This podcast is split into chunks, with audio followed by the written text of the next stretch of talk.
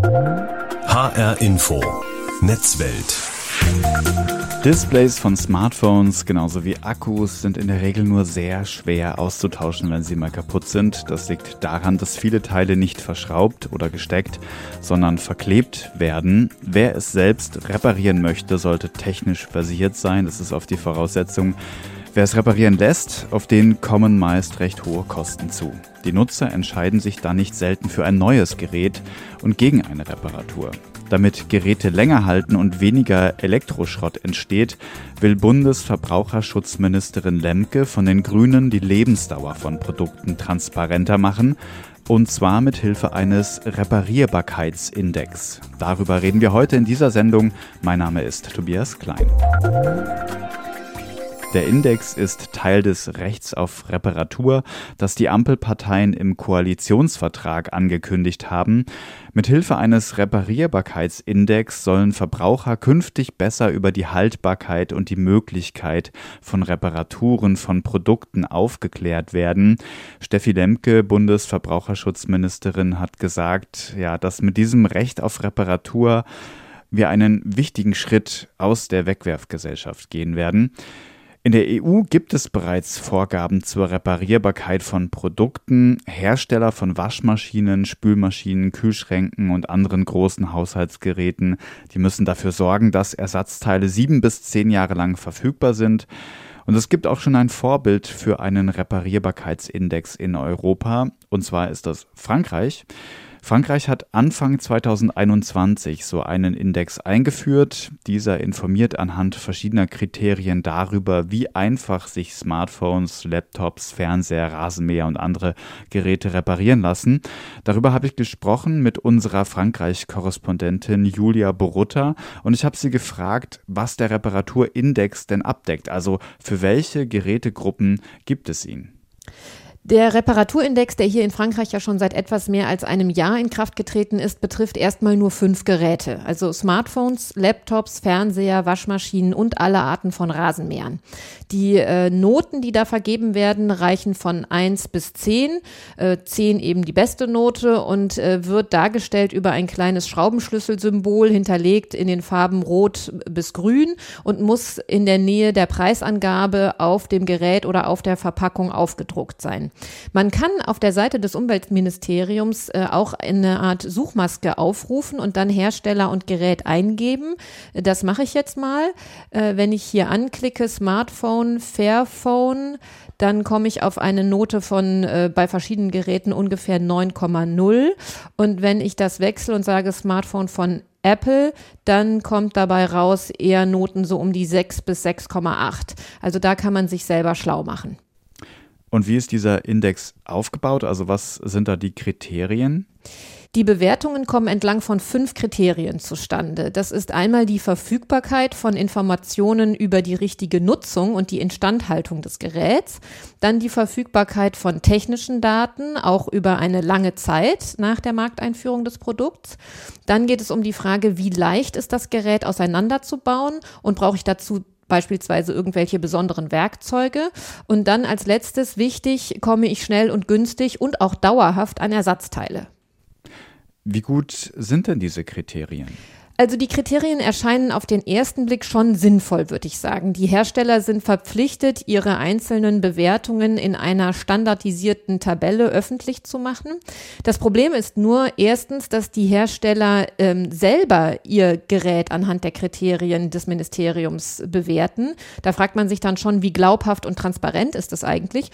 Und zweitens, es gibt zwar Strafen bis zu 15.000 Euro bei Nichteinhaltung, aber es ist nicht klar, wie und wie gut die Angaben Angaben von offizieller Seite überhaupt äh, überprüft werden. Also gibt es zum Beispiel Tests über die tatsächliche Verfügbarkeit von Ersatzteilen oder so. Und äh, ein weiteres Problem, wo ich auch keine Angaben zu gefunden habe, ist aus meiner Sicht die Software. Also wie lange werden eigentlich Updates für ein bestimmtes Gerät geschrieben und zur Verfügung gestellt? Zu diesen Punkten habe ich keine Angaben gefunden. Und wie ist die Bilanz bisher, was den Reparaturindex in Frankreich angeht? Also eine Bilanz zu ziehen, finde ich schwierig. Wenn man die Angaben, die die Händler selber machen, zugrunde legt, und das hat etwas Bareka gemacht, eine E-Commerce-Firma, die sich für Nachhaltigkeit engagiert, dann hat die besten Durchschnittswerte die Firma Atesi. Die wirbt auch mit der Langlebigkeit ihrer Produkte. Ähm, ich habe einen Vergleich aus dem letzten August gefunden. Da hatte Microsoft mit einer Durchschnittsnote von unter vier die schlechtesten Werte, aber auch nur drei Produkte gelistet und Apple lag bei seinen 26 gelisteten Produkten bei ungefähr sechs Punkten.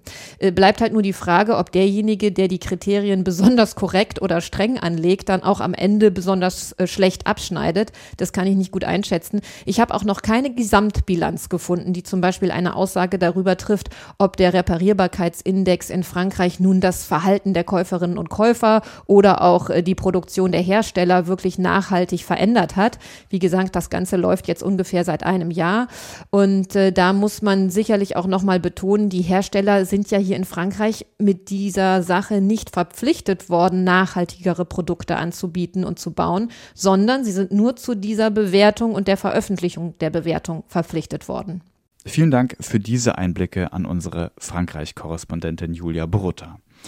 Also auch in Deutschland soll jetzt mehr darüber diskutiert werden, wie Geräte besser repariert werden können, wie wir sie länger nutzen und wie wir die Lebensdauer verlängern können. Und dazu will die Bundesregierung ein Recht auf Reparatur einführen. Teil davon ist der Reparierbarkeitsindex, den es in Frankreich, wie gerade gehört, auch schon gibt. Über das Recht auf Reparatur habe ich mit Christine Ax gesprochen. Sie gehört zum runden Tisch Reparatur, den sie auch mitgegründet hat. Sie beschäftigt sich schon seit Jahren mit dem Thema Nachhaltigkeit und der Langlebigkeit von Produkten, hat dazu auch wissenschaftlich geforscht und Bücher publiziert. Und ich habe sie zunächst gefragt, gefragt, was der runde Tisch Reparatur eigentlich ist und was genau sich dahinter verbirgt. Wir haben 2015 äh, uns zusammengesetzt und haben gesagt, um das Thema Reparatur voranzubringen in der Gesellschaft und politisch, äh, brauchen wir einen Multi-Stakeholder-Ansatz. Ähm, wir brauchen einen Zusammenschluss von äh, Akteuren und dann haben wir gestartet, Umwelt, ein paar Umweltverbände, erstmal noch ein relativ kleiner, kleiner Kreis, Umweltverbände, aber vor allem auch reparierende Unternehmen und äh, Wissenschaftler, Experten. Ja, wir haben dann äh, uns immer weiterentwickelt und äh, wir haben Forderungen äh, gemeinsam erarbeitet. Die Verbraucherzentrale war auch gleich mit dabei. Das ist ein ganz wichtiger Partner. Wir haben dann ein Forderungspapier erarbeitet und sind äh, eben seit 2015 dabei, das Recht auf Reparatur, wie wir es dann, ich glaube, vor drei Jahren oder vier Jahren erstmals gefordert haben, das Recht auf der Reparatur in die Medien zu tragen, äh, auf die politische Agenda setzt, zu versuchen, es auf die politische Agenda zu setzen. Wir haben lobbyiert, äh, wir haben Öffentlichkeitsarbeit gemacht. Ja, und ich glaube, das Spezielle bei uns ist eben, dass an diesem runden Tisch Reparatur alle Perspektiven auf das Thema zusammenkommen. Sie haben es ja jetzt schon mehrfach angesprochen, das Recht auf Reparatur. Wenn Sie das kurz zusammenfassen können, was verbirgt sich dahinter? Das ist schon auch ein komplexeres Projekt, weil es äh, viele Voraussetzungen hat, dass man das Recht auf Reparatur wahrnehmen kann. Aber am Ende geht es genau darum. Äh, der Verbraucher, wir reden gar nicht so gerne über Verbraucher, wir würden gerne über Bürger reden oder Nutzer äh, oder Eigentümer, ne, wir sind ja Eigentümer auch dieser Geräte, die Eigentümer dieser Geräte sollen das Recht haben, dass äh, dieses Gerät langlebig ist, reparaturfreundlich konstruiert ist und dass es auch repariert werden kann und zwar zu vernünftigen Preisen. Denn wenn man genau hinguckt, ist ja der Preis der Reparatur oft die größte Barriere. Das zeigen auch Befragungen des Umweltbundesamtes und der Verbraucherzentrale. Erstens wissen die Verbraucher, Verbraucherinnen oft gar nicht, was man alles reparieren kann.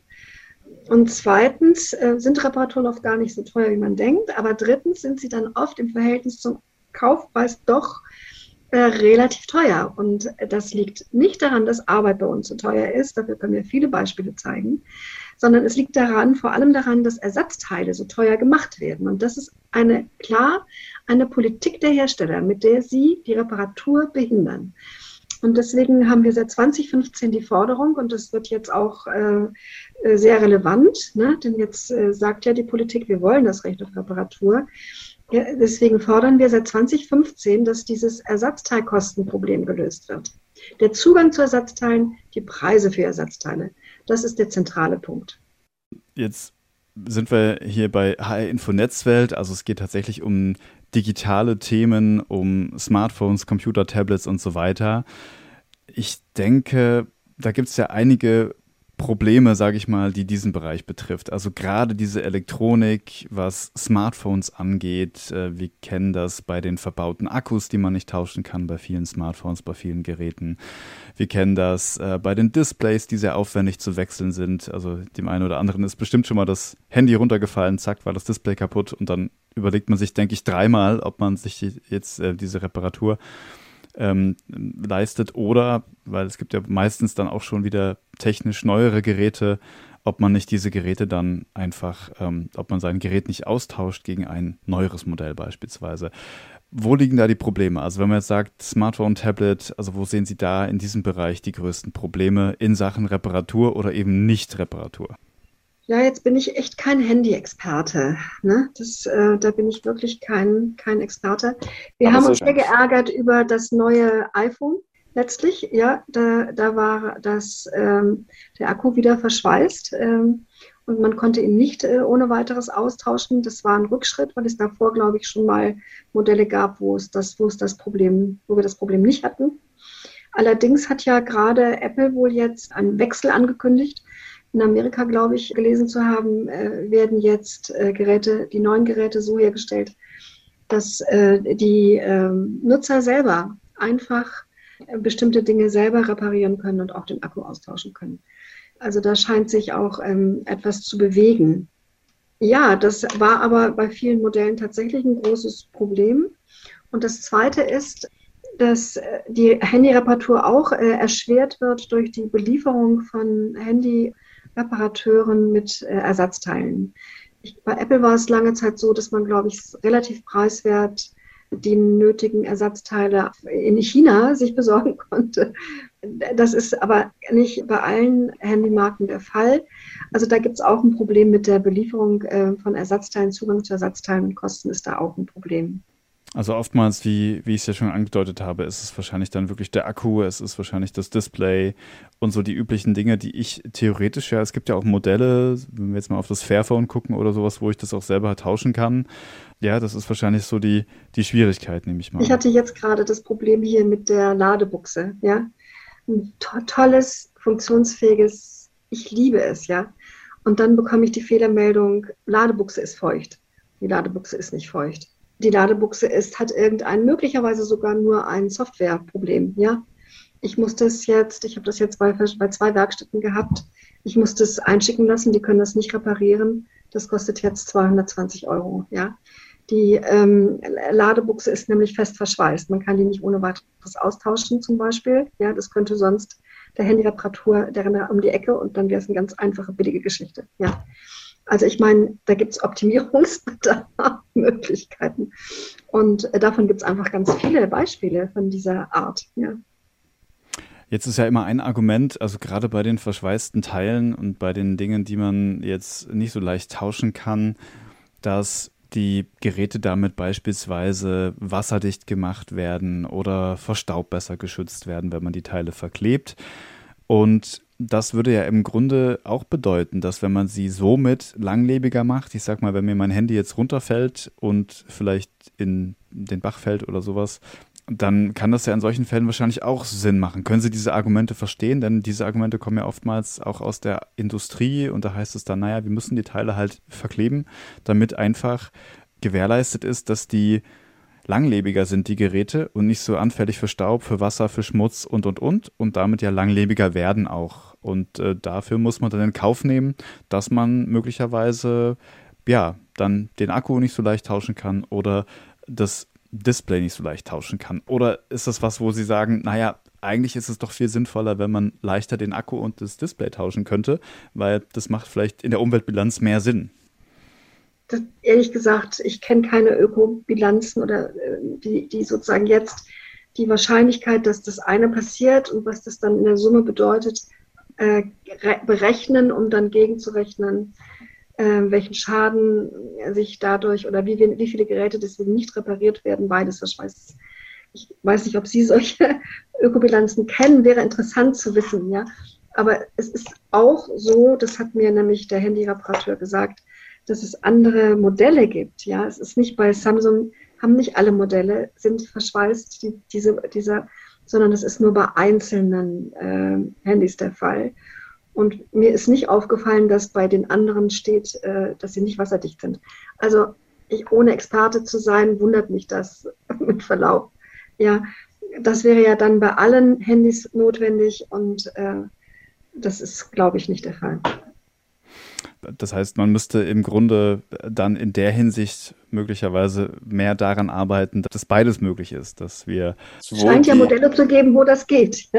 Genau, dass wir halt sowohl austauschen können, aber gleichzeitig die Geräte für Staub, vor Schmutz, vor Wasser und so weiter geschützt sind. Ähm, das verweist ja jetzt wieder auf die Produktentwicklung und das Produktdesign, das ja überall, wo wir diese Transformation brauchen, am Anfang eine ganz zentrale Rolle spielt. Wenn ich bei der Produktentwicklung und bei dem Produktdesign nicht den gesamten Lebenszyklus und auch die Reparaturfähigkeit und Freundlichkeit von Anfang an mitdenke, äh, oder das Dismantling, also das, äh, äh die Demontage und ähm, dann, dann, dann habe ich am Ende den, ist es schwierig, ja. Jetzt haben wir natürlich die Leute, die sagen, ja, ich will tatsächlich nach einem Jahr oder nach zwei Jahren möchte ich ein neues Handy haben, weil die Kamera ist besser, der Akku hält länger, ähm, das Handy ist nicht mehr so schwer, es, äh, möglicherweise gibt es auch bestimmte Updates für die alten Versionen nicht mehr und und und. Ähm, das heißt, was Sie hier fordern, ist ein Recht auf Reparatur, aber es gibt wahrscheinlich auch viele Menschen, die sagen, ich finde es gut. Ja, wir wollen niemanden zur Reparatur zwingen. Es gibt ja außerdem, und das ist, finde ich, auch ein ganz wichtiger Aspekt und Teil der Lösung des Problems, es gibt ja außerdem Sekundärmärkte. Ne? Also ich kann ja heute, ich habe nämlich gerade eben, bevor wir telefoniert haben, habe ich mir angeguckt, einen äh, Gebrauchtmarkthändler, ne, der, der jetzt groß eingestiegen ist und äh, gebrauchte Handys, gebrauchte Computer, gebrauchte Tablets äh, verkauft und da, da, da habe ich gerade nämlich lange, war ich lange auf der Webseite und habe mir das angesehen. Fantastische Angebote mit großzügigen Gewährleistungslösungen, ja. So, jetzt gibt es also immer mehr Unternehmen, die in diesen, das ist ja auch Kreislaufwirtschaft, genau das, ja, die in diesen Markt einsteigen, die systematisch äh, Geräte äh, aufarbeiten, rücknehmen, dass dafür auch was geben, äh, aufarbeiten und wieder äh, mit Garantie in den Markt geben. Und ähm, ja, das, äh, wenn wir das schaffen, da, dass dieser Markt auch wächst, ja, das ist ein zweiter Aspekt. Ne? Und da geht es natürlich auch um Reparatur und Refurbishment, genau. Das sagt Christine Ax vom Runden Tisch Reparatur. Vielen Dank für die Informationen. Wir haben unter anderem über das Recht auf Reparatur gesprochen, das die Bundesregierung einführen möchte. HR Info Netzwelt Teil davon ist ja auch der Reparierbarkeitsindex, über den wir am Anfang der Sendung schon gesprochen haben. Es wird sicherlich noch viel auch öffentlich darüber diskutiert werden, denn die Meinungen darüber gehen auseinander. Kritik kommt zum Beispiel aus der Industrie, aber auch größere Verbände haben sich auch schon dazu geäußert, zum Beispiel der Digitalverband Bitkom.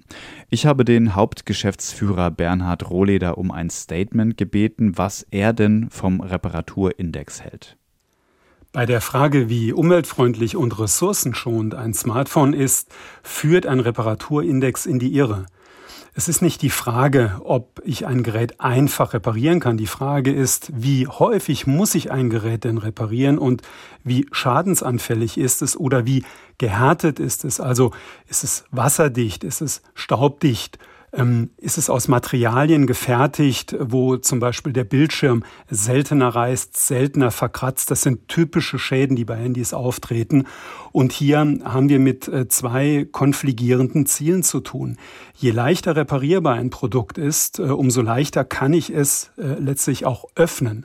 Und wenn ich ein Gerät leicht öffnen kann, also indem ich zum Beispiel selbst durch einen einfachen Klickmechanismus den Akku herausnehmen und ersetzen kann, dann heißt es, dass ich an diesem Gerät ganz bewusst, um es reparierbar zu machen, eine Schwachstelle einbaue, die durch die zum Beispiel Staub oder auch Wasser eindringen können. Und insofern plädieren wir dafür, dass wenn ein Reparaturindex eingeführt wird, man ihn auf jeden Fall zur Seite stellt, einen zweiten Index, der anzeigt, wie widerstandsfähig dieses Gerät ist. Und dann haben Verbraucherinnen und Verbraucher eine Entscheidungshilfe, nach der sie sich ausrichten können, wenn sie umwelt- und ressourcenschonende Aspekte beim Smartphone-Kauf mit berücksichtigen wollen. Und was genau kritisieren Sie an den Plänen? Wenn über ein Recht auf Reparatur, ein langlaufendes Recht auf Reparatur, Ersatzteile künftig auf Halde gefertigt werden müssen, um im Fall der Fälle auch eine solche Reparatur durchführen äh, zu können und das Ganze letztlich im globalen Maßstab. Die wenigsten Ersatzteile kommen hier aus Deutschland oder kommen aus Europa, sondern werden in Asien gefertigt. Dann heißt das, dass die Hersteller Ersatzteile auf Halde produzieren. Das ist nicht wirklich gut für die Umwelt und das ist im Übrigen auch nicht gut für den Geldbeutel der Verbraucherinnen und Verbraucher, weil irgendjemand muss dieses Recht auf Reparierbarkeit, auf Reparatur auch bezahlen. Und Ersatzteile, die nicht gebraucht werden, die irgendwann verschrottet werden, die in einem sehr aufwendigen logistischen Prozess aus anderen Teilen der Welt nach Deutschland gebracht werden müssen, all das muss irgendjemand bezahlen. Und am Ende dieser Kostenkette, der Preiskette, steht immer die Verbraucherin bzw. steht der Verbraucher. Ein zweiter Punkt, der bei dem Reparaturrecht beachtet werden muss, ist, dass mir eine Reparatur oder dieses Recht auf Reparatur dann wenig hilft, wenn ich zwei Monate auf mein Gerät warten muss. Weil ich will ja connected sein. Ich will auch, wenn ein Gerät defekt ist, will ich sofort weiter telefonieren können oder andere Funktionen des Smartphones, die für viele Menschen, man denke nur an die Corona-Warn-App oder an die äh, Corona-Impf- und Genesenen-Zertifikate, die notwendig sind, um sich im beruflichen und auch im sonstigen Alltag weiterhin bewegen zu können. Und da hilft mir ein Recht auf Reparatur überhaupt nicht, sondern an der Stelle will ich ein funktionsfähiges Gerät und zwar sofort. Und da kann es sehr viel verbraucherfreundlicher sein, wenn ein solches Gerät als Neugerät zur Verfügung gestellt wird, als dass ich lange auf die Reparatur eines bereits fünf oder zehn Jahre alten Gerätes warten muss. Und so meinen wir, dass der Händler bzw. der Hersteller entscheiden sollte, ist das nun ein Fall, wo sich die Reparatur lohnt, wo sie auch schnell ausgeführt werden kann, oder biete ich dem Kunden oder der Kundin nicht eher ein entsprechendes Neugerät an. Warum ist es aus Ihrer Sicht wichtiger, jetzt weniger auf die Reparierbarkeit zu setzen und mehr auf die Lebensdauer und Robustheit von Geräten? Die Lebensdauer und ähm, Robustheit von Geräten entscheidet mit darüber, welche Ressourcen verbraucht werden, und zwar völlig unabhängig davon, ob ein Gerät leicht reparierbar ist oder ob es aufwendig repariert werden muss. Ein Gerät, das sicher ist, das gerüstet ist durch Materialauswahl, durch besondere Dichtigkeit gegen Schäden. Dieses Gerät, das auch leicht geupdatet werden kann, wo ich in seiner Lebensdauer neue Funktionen aufspielen kann durch Software-Updates. Das sind die Geräte, die am umweltfreundlichsten sind. Und es gibt da noch einen Aspekt, der oft ähm, nicht wirklich beachtet wird in dieser ganzen Diskussion, wenn es heißt, dass die Lebenszyklen von Handys oder die Nutzungszyklen zu kurz sind und dass die Geräte zu häufig ersetzt werden. Die Smartphones ersetzen mittlerweile auch eine ganze Reihe anderer Geräte. Es gibt so gut wie keinen Markt mehr für MP3-Player, weil der MP3-Player in das Smartphone integriert ist. Es gab Zeiten, in denen wurden in Deutschland pro Jahr sieben Millionen MP3-Player verkauft. Diese Geräte braucht man nicht mehr oder so gut wie nicht mehr. Das heißt, an der Stelle entsteht sehr viel weniger Elektroschrott. Gleiches gilt für Digitalkameras. Es gab Jahre, in denen in Deutschland fünf Millionen Digitalkameras pro Jahr verkauft wurden. Gerade die einfachen, aber mittlerweile auch zunehmend hochwertige Digitalkameras werden durch gute Smartphones ersetzt. Und das ließe sich beliebig weiterführen. In Zukunft werden wir sehr viel weniger Karten brauchen, in die ja auch Chips eingebaut sind. Dadurch, dass das Smartphone zum Beispiel eine Ausweisfunktion hat oder eine Bezahlfunktion hat. Das heißt, an ganz vielen Stellen versammelt ein Smartphone Funktionen, die vormals von eigenen Geräten oder zum Beispiel von Zahlungskarten ähm, äh, dargestellt worden äh, sind, versammelt es diese Funktionen in dem einzelnen Gerät und da kann auch unter Umweltgesichtspunkten durchaus Sinn machen, ein neues Smartphone anzuschaffen, wenn es Funktionen enthält, die das alte Smartphone nicht hatte und wodurch ich weniger andere Geräte brauche. Das sagt der Hauptgeschäftsführer des Digitalverbands Bitkom, Bernhard Rohleder, der sich eher kritisch gegenüber des geplanten Reparierbarkeitsindex positioniert. Vielen Dank für diese Einschätzung. Und das war die Sendung Netzwelt, zu hören auch als Podcast, zum Beispiel in der ARD Audiothek. Mein Name ist Tobias Klein.